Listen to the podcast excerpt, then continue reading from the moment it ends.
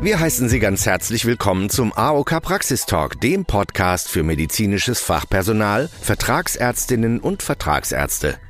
In unserer letzten Folge haben wir umfangreich zum Thema Impfen informiert. Handelt es sich um eine Standardimpfung oder eine Impfung für Risikopatienten? Kassenrezept, Sprechstundenbedarf oder Privatleistung? Wie funktioniert das mit der Kostenübernahme? In der heutigen Folge liegt der Schwerpunkt wieder im Bereich der Heilmittelversorgung. Wir möchten Ihnen den langfristigen Heilmittelbedarf und den besonderen Verordnungsbedarf näher bringen. Was steckt hinter diesen Regelungen bzw. den Vorgaben? Welche Vorteile ergeben sich für die Beteiligten und worauf sollten Sie im Praxisalltag achten? Wir wünschen Ihnen viel Spaß beim Zuhören. Für unsere Talkrunde haben wir als Experten der AOK Niedersachsen Markus Völzko und seinen Kollegen Marc Niemeyer eingeladen. Ja, hallo und schönen guten Tag. Ja, auch von mir, hallo. Herrn Völzko kennen wir bereits aus den anderen Heilmittelfolgen. Herr Niemeyer, Sie sind heute erstmals dabei. Vielleicht stellen Sie sich kurz vor. Ja, mein Name ist Marc Niemeyer, ich bin Kollege von Markus Völzko. Ich und mein Team, wir betreuen unter anderem die Beantragung des langfristigen Heilmittelbedarfs und deswegen bin ich hier auch heute gerne mit dabei. Alles klar, dann können wir auch direkt starten. Ja, gut, Marc, ähm, dann fangen wir mal an. Magst du vielleicht einmal erklären, was genau ein langfristiger Heilmittelbedarf ist? Was steckt hinter diesem Begriff? Da würde ich mal ganz von vorne anfangen und etwas zurückgehen in der Geschichte. Und zwar hat im Jahre 2011 der gemeinsame Bundesausschuss eine Regelung geschaffen, um für Patienten mit schweren Erkrankungen die Versorgung mit Heilmitteln zu erleichtern und die Vertragsärzte zu entlasten. Und zwar wurde dafür eine Regelung in der Heilmittelrichtlinie aufgenommen und als Anlage 2 eine Diagnoseliste eingeführt. Ein sogenannter langfristiger Heilmittelbedarf liegt bei besonders schweren und langfristigen Erkrankungen, die starke Einschränkungen mit sich bringen und die Aktivitäten des Lebens beeinträchtigen, vor. Die Erkrankten haben in der Regel einen langfristigen und gleichbleibenden Heilmittelbedarf von mehr als einem Jahr. Wenn die Voraussetzungen aus der Heilmittelrichtlinie vorliegen und bei einem Patienten oder bei einer Patientin ein langfristiger Heilmittelbedarf vorliegt, gilt dieser automatisch als bestätigt. Also die Anerkennung muss dann, wenn alle Voraussetzungen vorliegen, auch nicht mehr bei der Krankenkasse beantragt werden. Ähm, was für schwere Erkrankungen sind das denn, die in der Liste für den langfristigen Heilmittelbedarf enthalten sind? Ja, ich kann da mal ein paar Beispiele geben, die auch des Öfteren mal vorkommen. Und zwar unter anderem das Postpolio-Syndrom, ähm, diverse Paresen, Parkinson im Stadium 5 oder auch tiefergreifende Entwicklungsstörungen. Insgesamt umfasst die Anlage circa 180 Diagnosen, wird mal auch erweitert, beziehungsweise da gibt es zwischendurch auch mal ein paar Änderungen. Und wenn eine Diagnose aus dieser Liste vorliegt und der Diagnosegruppenschlüssel dazu passt, liegt auch ein langfristiger Heilmittelbedarf vor. Diese Liste, von der wir sprechen, die sind für jeden zugänglich und kann auf der Internetseite der Kassenärztlichen Bundesvereinigung oder auf aokgesundheitspartner.de gefunden werden.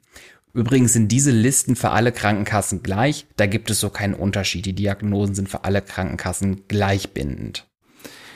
Jetzt gibt es ja auch glücklicherweise Menschen, die äh, nicht ganz so schwere Erkrankungen haben, die aber vielleicht mehrere Erkrankungen haben oder vielleicht eine ähnlich schwere Erkrankung. Was ist denn mit, mit den Menschen?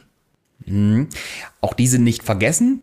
Gesetzlich Versicherte mit schweren Erkrankungen können individuell bei ihrer Krankenkasse beantragen, dass ein langfristiger Heilmittelbedarf bei ihnen geprüft wird.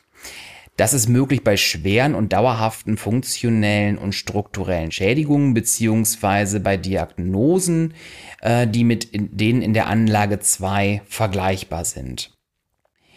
Dann prüfen die Krankenkassen gegebenenfalls auch unter Zuhilfenahme des medizinischen Dienstes, ob die Diagnose aus dem Antrag beziehungsweise von der Verordnung genauso schwerwiegend einzuordnen ist wie die Diagnosen aus der Anlage 2.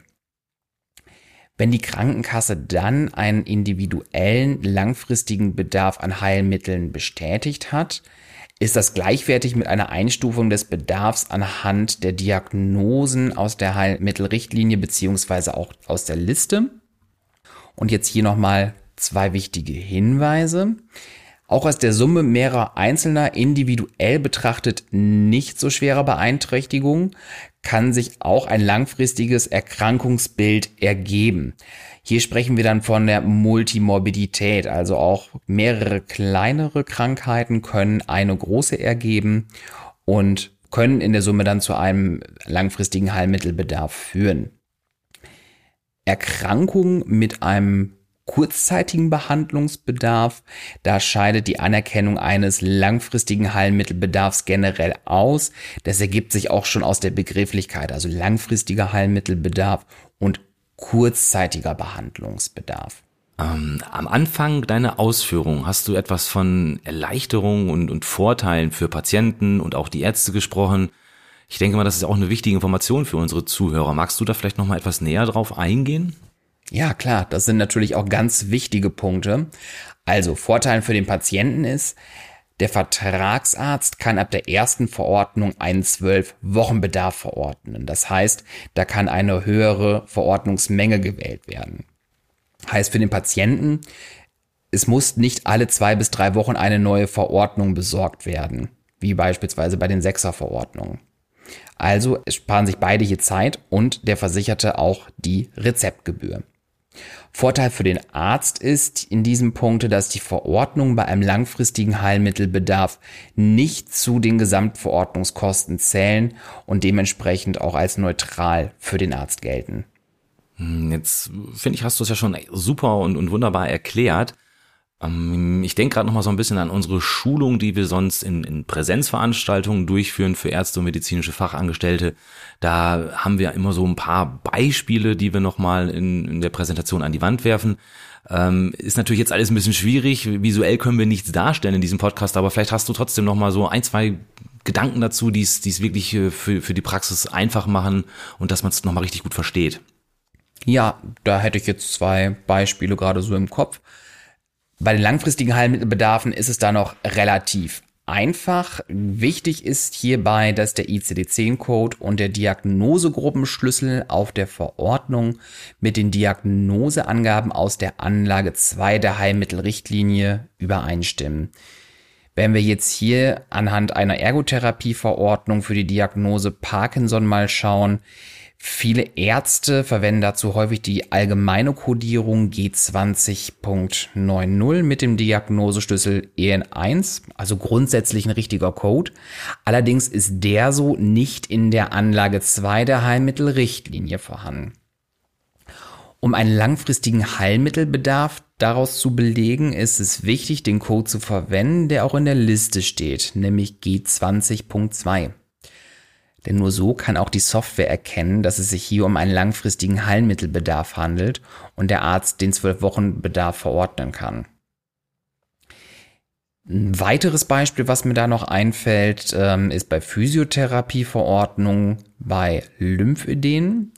In diesen Fällen verwenden die Praxen den Diagnoseschlüssel LY und den allgemeinen ICD-10-Code I89.09, was an sich auch nicht falsch ist. In der Anlage 2 werden die Lymphödeme allerdings in Stadium 2 und 3 unterschieden und sind mit entsprechenden ICD-10-Codes auch dann so zu beschreiben. Und in der Anlage 2 sind aufgelistet die ICD-10-Codes i89.01, i89.02, i89.04 und i89.05. Also auch hier steckt der Teufel im Detail. Man muss also ganz genau auf die richtige Codierung achten, damit die Voraussetzungen der Anlage 2 auch erfüllt werden. Jetzt habe ich aber erstmal genug geredet. Dann kommen wir zum zweiten Themenbereich, den wir heute mitgebracht haben, und zwar den besonderen Verordnungsbedarfen. Markus, kannst du uns einmal in die Welt der sogenannten BVBs mitnehmen? Ja klar. Ja, der besondere Verordnungsbedarf. Du hast es gerade schon gesagt, kurz BVB genannt, geht in der, in der Wirkung in eine ähnliche Richtung wie der langfristige Heilmittelbedarf. Letztendlich der Vertragsarzt kann, wenn ein BVB-Fall vorliegt, sofort einen Zwölf-Wochen-Bedarf verordnen. Das heißt, der Patient kriegt eine, eine, eine Verordnung, wo viele Einheiten drauf sind. Er braucht nicht so oft zum Arzt gehen und er muss wahrscheinlich auch weniger Rezeptgebühr bezahlen. Außerdem bleiben die Heilmittelkosten beim Verordnungsvolumen des Arztes später unberücksichtigt. Also sind schon die gleichen Vorteile, die da sind. Aber äh, es gibt natürlich auch Unterschiede, sonst hätte man ja auch nicht BVB und LFG gemacht, sondern die rechtliche Grundlage ist unterschiedlich. Auch bei den medizinischen Voraussetzungen gibt es ein paar feine Unterschiede und diese Besonderheiten erkläre ich jetzt nochmal so ein bisschen. Also bei den besonderen Verordnungsbedarfen handelt es sich um Diagnosen mit einem vorübergehend erhöhtem Therapiebedarf.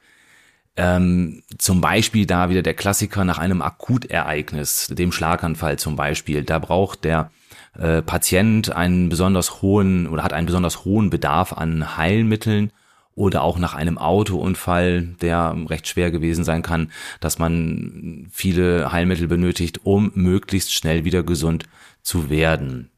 Eine wichtige Sache ist auch noch der Therapiebedarf an sich ist beim BVB, bei den Diagnosen, die dort hinterstecken, meistens nicht gleich bleiben, sondern schwankt ein wenig oder ist dementsprechend schubförmig. Ich hatte vorhin schon mal angedeutet, die rechtliche Grundlage ist auch etwas anders. Der langfristige Heilmittelbedarf LFG ist äh, in der Heilmittelrichtlinie verankert, in der Anlage 2 auch dementsprechend und der besondere Verordnungsbedarf kommt aus dem Bereich der Wirtschaftlichkeitsprüfung, also ein völlig anderer Hintergrund sozusagen. Mhm. Jetzt haben wir ja schon gelernt, dass es Listen für diese Diagnosen gibt. Gibt es die auch im Bereich der besonderen Verordnungsbedarfe? Ja, es gibt auch eine Liste ähm, und die ist von der Struktur her ähnlich aufgebaut. Also es geht da auch um Diagnosen und Diagnosegruppenschlüssel und auch da müssen diese beiden Voraussetzungen erfüllt sein, damit ein besonderer Verordnungsbedarf vorliegt. Mhm. Bei den Listen für den langfristigen Heilmittelbedarfen und den besonderen Verordnungsbedarfen gibt es ja aber auch Unterschiede. Da bin ich jetzt vorhin nicht näher drauf eingegangen. Vielleicht kannst du uns noch etwas zum Aufbau beziehungsweise zu den Besonderheiten nochmal sagen. Ja, und zwar in, in, in beiden Listen steht ganz links der ICD-10-Code.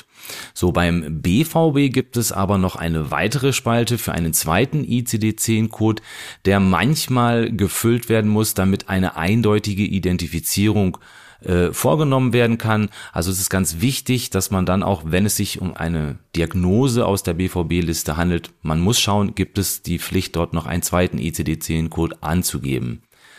Beispiel vielleicht einmal hier das Vorhandensein einer Kniegelenksprothese. Da muss der ICD-10-Code Z96.65 und gleichzeitig der Z98.8 auf der Verordnung angegeben werden, damit es als besonderer Verordnungsbedarf quasi durchläuft oder erkannt wird. So, in der nächsten Spalte ähm, erfolgt dann die Diagnose in Klarschrift einmal und in der weiteren Spalte danach gibt es noch den Diagnosegruppenschlüssel, zum Beispiel ZN oder EN1 für Erkrankung des Nervensystems oder SP5 für Störung der Sprache und des Sprechens. Wichtig ist ja immer, das haben wir schon mehrfach gesagt, der ICD-10-Code und der Diagnosegruppenschlüssel, das muss zusammen auf der Verordnung passen, damit die EDV es erkennt, dass es sich um einen LFG oder BVB-Fall handelt. Dann haben wir ganz rechts noch eine Spalte, ganz zum Schluss, das, äh, die nennt sich Hinweis und Spezifikation und die ist fast ausschließlich für den Bereich der besonderen Verordnungsbedarfe bestimmt. Und da ist es wirklich wichtig, einen richtigen Blick drauf zu haben, weil es gibt halt Diagnosen, da gibt es so gewisse Einschränkungen. Da muss man ein bestimmtes Alter haben, damit es als BVB-Fall anerkannt wird. Oder aber es äh, zielt auf einen gewissen Zeitraum ab, wo die, dieser Fall halt sozusagen nur als BVB-Fall gekennzeichnet werden kann. Ich denke nochmal an mein Beispiel von vorhin, wo es um die Kniegelenksprothese ging. Also da steht zum Beispiel in dieser äh, Spalte für die Spezifikation drin, dass ein besonderer Verordnungsbedarf längstens nur für sechs Monate nach dem Akutereignis gegeben ist. Mhm.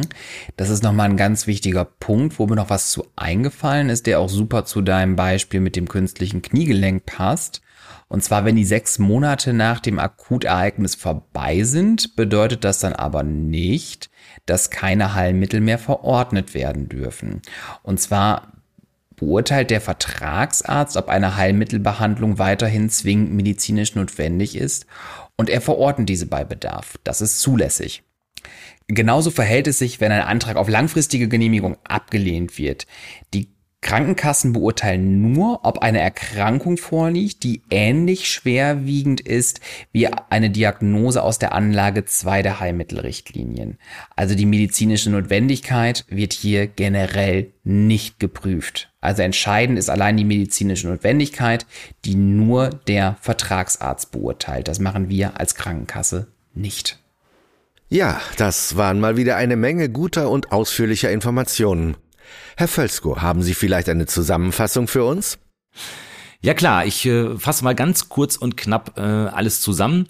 Und zwar der langfristige Heilmittelbedarf, der ist für Erkrankungen mit besonderer Schwere und Langfristigkeit gedacht.